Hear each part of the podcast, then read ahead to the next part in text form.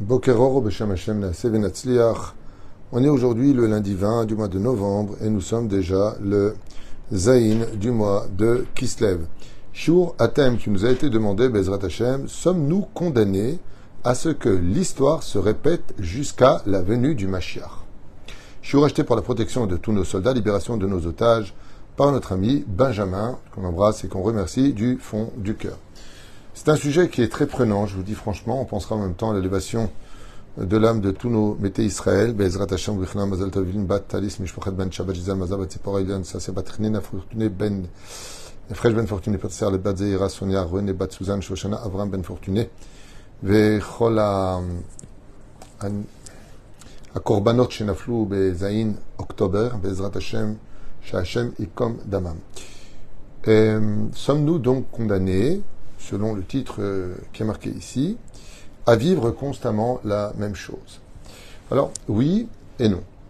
Oui, parce que l'histoire se répétera, tout comme on se lève tous les matins, et on baille, et puis on se lave, et puis on s'habille, et puis on mange, et puis on boit, et puis euh, on s'assoit, et puis on s'allonge, et puis on marche.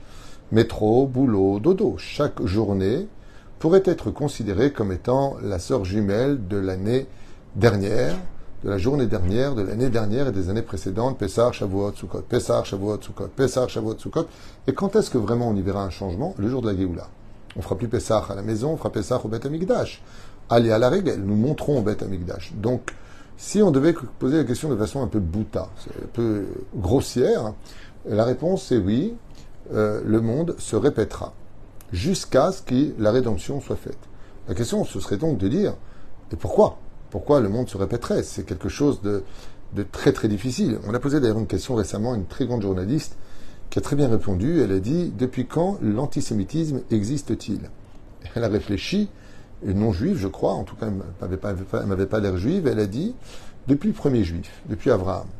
Effectivement, depuis Abraham, qui a été jeté dans la fournaise ardente, l'antisémitisme, qui représente donc l'hébreu antique, puisque le juif, le mot juif est sorti beaucoup plus tard, bien après la perte du premier temple.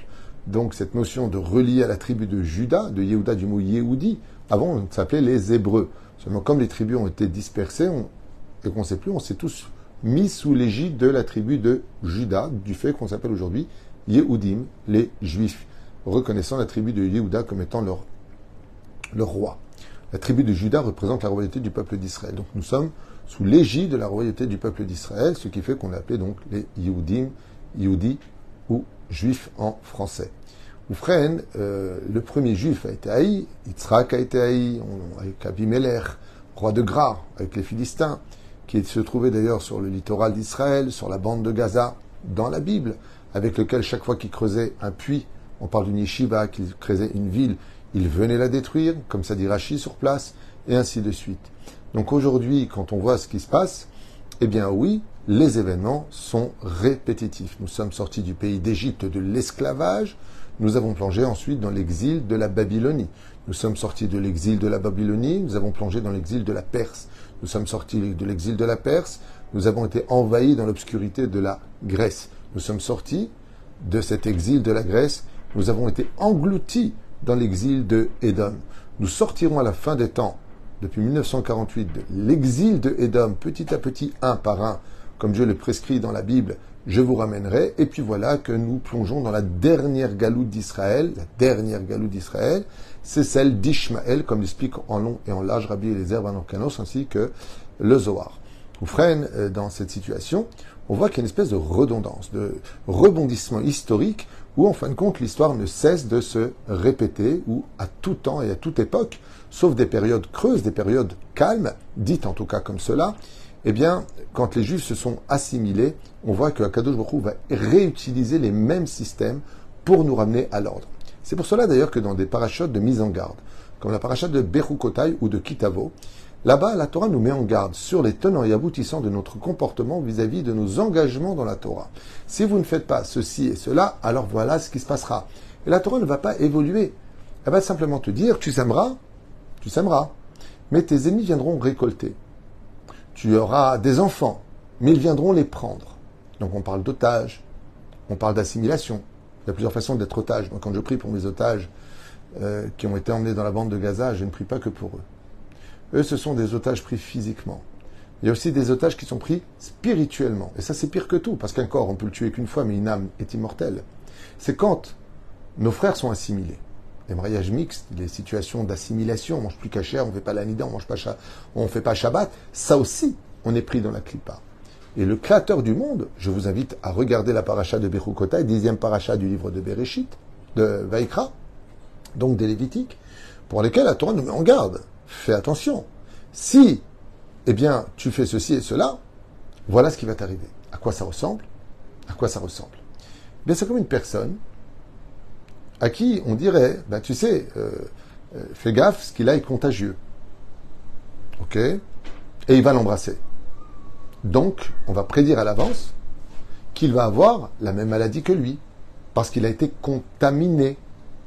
Comme à l'époque du virus, Covid-19, bah, tu te rapprochais d'une personne, tu ne te protégeais pas, tu attrapais ce virus. Je ne comprends pas. Alors tout celui qui s'approche de quelqu'un qui aurait le Covid-19, il attraperait le Covid-19 Oui, parce que c'est ça son émanation. C'est sa personnalité qui passe vers toi. Ce qui fait que chaque faute que nous connaissons, chaque faute que nous commettons va nous apporter une conséquence d'un effet qui est préexistant.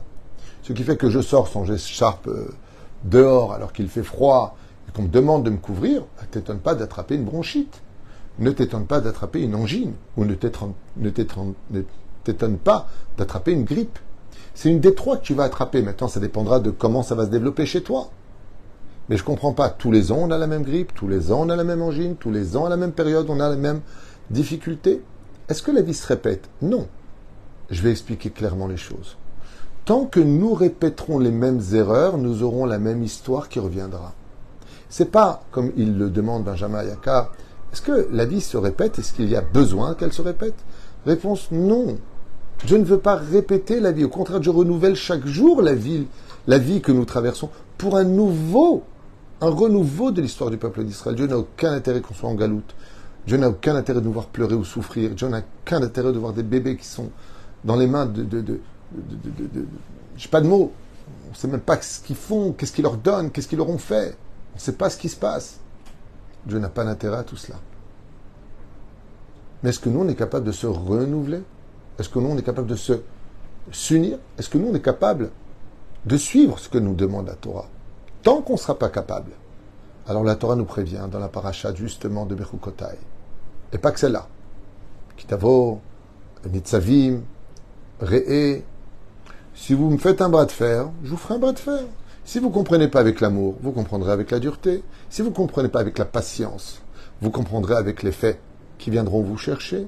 La Torah nous met en garde, pas moi, moi je, je mets en garde personne. Mais vous savez, encore une fois, le Créateur du monde souffre de cette situation autant que nous, voire même pire que nous, parce qu'il nous aime plus que nous, on s'aime soi-même. Donc on peut imaginer très très facilement que les événements, oui, peuvent avoir lieu. Prenons, prenons le cas d'un couple. Prenons le cas d'un couple. Alors ils s'aiment, ils font l'amour, ils mangent ensemble, ils se disputent, et ils s'insultent, et ils se maudissent.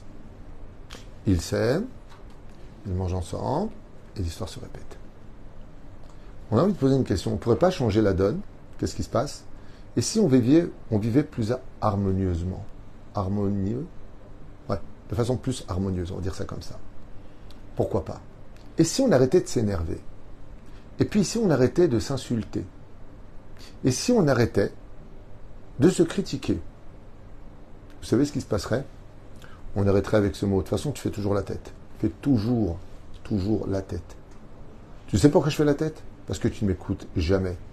Alors si toi maintenant, tu respectais plus l'autre, il te ferait moins la tête. Et toi, si tu l'écouterais, ben, il ne te dirait pas tu ne m'écoutes jamais. Ainsi donc, quand on s'améliore, on n'a plus de raison de rester sur ses positions. Ainsi donc, le Créateur du monde qui a épousé le peuple d'Israël nous dit, changez, et vous verrez que la vie ne sera pas la même et qu'il n'y aura pas besoin de tout cela. Maintenant, nous allons un peu approfondir. L'une des raisons pour laquelle Bémet il y a des répétitions, c'est parce que tout simplement, ça me rappelle l'histoire de mon frère et d'un rave qui était notre rave, le rave Zuckerman à l'époque. Nous étions à Yeshiva en 1987 et nous avions un des raves du Machon Meir qui était le rave Zuckerman, qui était mon rave attitré à moi personnellement. Que Dieu repose son âme à ce grand sadique. Et puis voilà que on avait un cours tous les mardis. Chez lui, à sa demeure, nous allions étudier la Torah. Et c'est vrai que bizarrement, on, étudiait les huit chapitres du Rambam, une très bonne étude, très bonne étude. Bah, le Rav, il se répétait. Puis il se répétait. Et puis il se répétait. C'est pas bon quand tu vas à un cours et que c'est toujours le même cours. Des mots étaient un peu différents et quelques exemples étaient différents.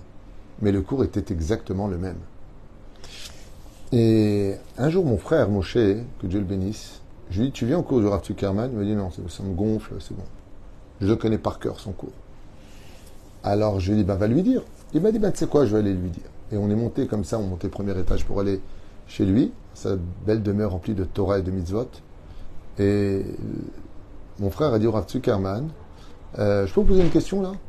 Alors il lui a dit Oui, il lui a dit je sais pas, on vient à votre cours euh, toutes les semaines, hebdomadaires, ça. Moi, j'ai plus envie de venir parce que vous répétez toujours la même chose. Et le Rav lui a dit avec une grande sagesse, est-ce que tu le fais? Ce que je dis. Il lui a dit euh, avec un sourire, non, pas encore. Alors, je répéterai encore aujourd'hui. Cet exemple-là que nous avons vécu avec ce Rav extraordinaire qui était le Rav avec une aura sur le visage, eh bien, c'est exactement ce que nous dit Hachem. Je répète les événements parce que vous ne les comprenez pas on n'arrive pas à bouger les juifs.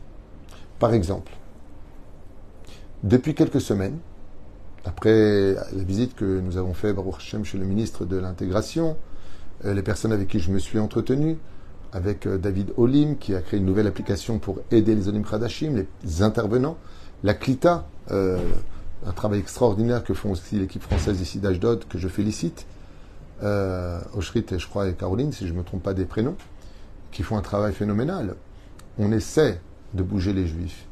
Mais c'est très difficile de bouger un juif de là où il est. Le juif aime planter sa tente. Mais c'est une tente. Et donc si c'est une tente, c'est qu'elle se plie aussi. Le seul endroit où nous avons une maison de briques, c'est en Israël. Combien de fois j'ai entendu, quand je faisais ou je ferais, s'il y a encore besoin des séminaires en France, euh, ah non, moi Israël, je peux pas, moi je peux pas. Je ma communauté, j'ai ceci, cela. Sale juif, à mort les juifs, vous savez combien de fois j'ai reçu de téléphones depuis le début de ces manifestations hostiles à l'existence d'Israël et de notre légitimité à nous défendre? Je ne parle même pas de la terre. Ouais. Des gens qui m'avaient dit jamais je ne viendrai en Israël. Et qui aujourd'hui me disent Bon, Ratuto, quelle ville vous me conseillez? Qu'est-ce qui s'est passé Qu'est-ce qui s'est passé? Eh bien, c'est pareil. Il y a toutes les époques, ça a été pareil c'est quand il y a eu l'histoire de Haman en Perse que les Juifs ont enfin pensé à retourner en Israël. On veut tuer des Juifs. C'est quand il y a eu la Deuxième Guerre mondiale, alors que la première alia était difficilement agréée aux Juifs. On comptait à peu près 280 000, 250 000 Juifs à l'époque, de la première alia jusqu'à la deuxième alia en Israël. Ouais.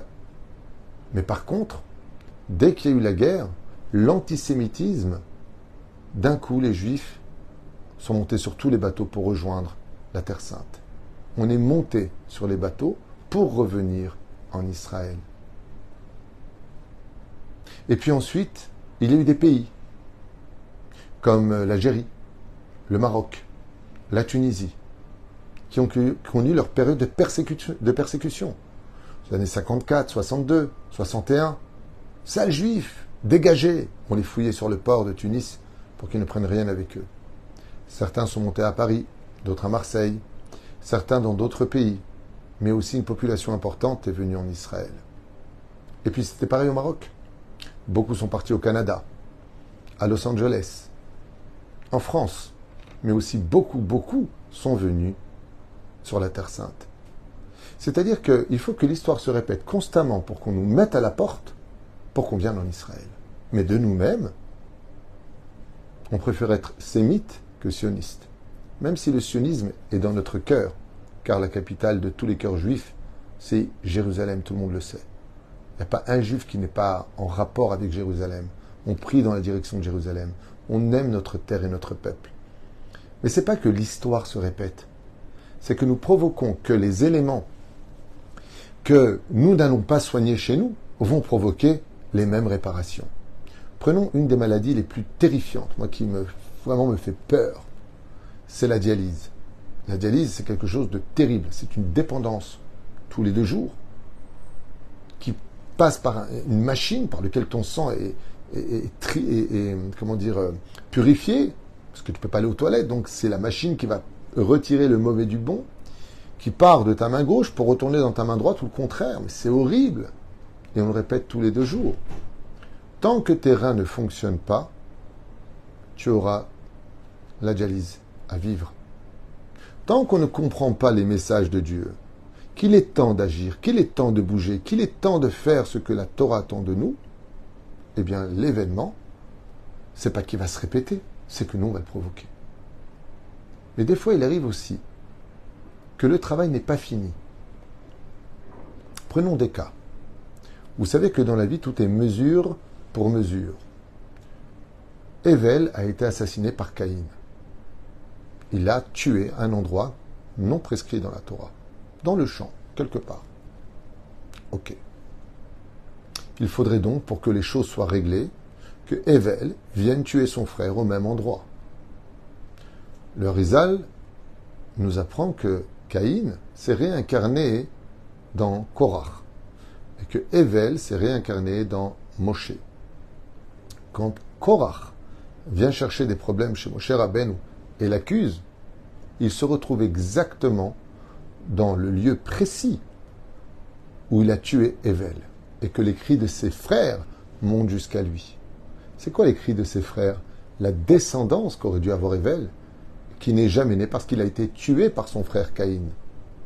Ainsi donc, Caïn rejoint dans le corps de Korach, Evel, dans le corps de Moshe Rabbeinu, et c'est dans ce même endroit où la terre qui avait avalé le sang de Evel va avaler la vie de Korach Vechol Adato et de tous ceux qui étaient autour de lui.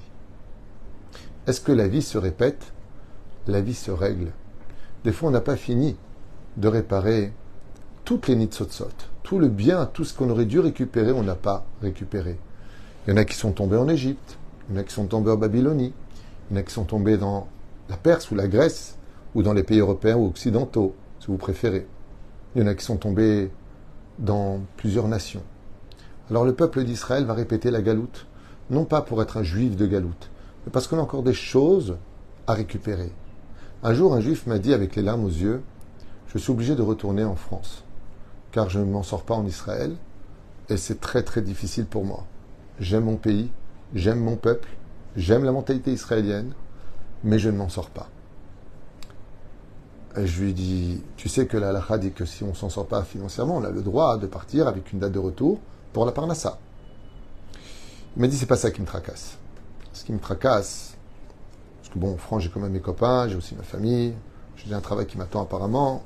Donc voilà, j'ai des choses à faire. Alors je dis, qu'est-ce qui te tracasse? Il me dit, moi, ce qui me tracasse, c'est que j'ai peur que la terre m'ait rejeté. Je suis venu par amour en Israël et j'ai pas réussi. Je lui ai dit, il y a des, il y a des fois où Béhémet, c'est la terre qui te rejette parce que tu n'es pas assez pur, tu fais des bêtises, tu sais pas, je sais pas qui, que quoi dans lequel on ne connaît pas les gens. Mais si tu es vraiment celui que tu prétends être et que la galoute te demande de revenir parce que les événements te poussent à partir, c'est que tu n'as pas fini ton travail là-bas. Effectivement, mais Hachem Aïtazot, L'histoire s'est répétée. Combien de juifs sont montés sont repartis Il a réussi à faire faire tchouva toute une communauté. Parce qu'en Israël, il a eu le temps d'apprendre l'hébreu. Et il s'est mis à traduire des livres à la synagogue, d'expliquer des choses. Le rabbin lui dit, ben ça tombe bien, je cherchais quelqu'un pour me remplacer puisque tu parles hébreu maintenant. Est-ce que tu peux faire des cours? Non seulement il s'est renforcé, mais il a renforcé tout le monde. Et parmi les gens qu'il a renforcés, trois familles sont montées en Israël. En fin de compte, il est parti en France. Il a fait monter trois familles une famille de partis pour en amener trois. Et j'appris prochainement que Bezrat Hashem, il comptait revenir avec toute sa famille en Terre Sainte, sur la terre de nos pères, de nos ancêtres, pour laquelle cette terre promise par Dieu au peuple d'Israël, comme le dit la Bible, ce fameux livre qui intéresse tout le monde quand ça les intéresse et qu'ils savent dénigrer quand ça les intéresse plus, bizarrement. C'est toujours pareil. C'est toujours quand ça t'intéresse que ça a de la valeur, et ça perd toute sa valeur quand tu estimes que ce n'est plus d'actualité. Pour nous, la Bible est éternelle, elle restera éternelle, elle est le livre de notre naissance, de notre existence, de notre légitimité. Et c'est pour cela que l'histoire se répétera, tant que nous, nous n'avons pas changé. Parce que le jour où on changera, alors la Géoula effacera tous ces principes fondamentaux que nous avons traversés. Il n'y aura plus d'antisémitisme, il n'y aura plus de problème avec tout cela, nous n'aurons plus à faire des Pessars de Et Molenu Avadim, c'est pas que c'est dérangeant, mais comme je le dis depuis des décennies dans mes cours, il faut qu'on demande autre chose que ce qu'on a. Il faut arrêter cette médiocrité de Simchat Torah dans les synagogues avec un bon buffet qui nous attend dehors. C'est vrai que c'est bien, mais ce n'est que l'échantillon de la vraie joie qu'on devra avoir en l'honneur de la Torah. Moi, j'ai envie de danser avec Rabbi Shimon Bar Yochai. Moi, j'ai envie de tenir la main à Rabbi Akiva et Rabbi Meir. Moi, j'ai envie d'autre chose. Moi, j'ai envie de voir le Bet Amikdash. J'ai envie de danser au Bet Amikdash. J'ai envie de voir le Cohen dans ses beaux habits, les Lévi'im dans leur musique et le peuple d'Israël noyé dans un océan de joie de vivre et de larmes, d'allégresse. Oui, on mérite mieux et on peut avoir mieux. Mais qui attend qui? Tout comme un père portera son fils tant qu'il ne sait pas marcher, tout comme une mère donnera le sein à son bébé tant qu'il ne sait pas encore mâcher. Ainsi donc, ce n'est pas que l'histoire se répète, c'est que la nécessité des événements nous amèneront un jour à réellement tous nous réveiller. Baruch Adonai Leolam, Amen Amen. Kol Tuv Israël, Chai Vekayam La'ad Ulolme Olamin. Kol.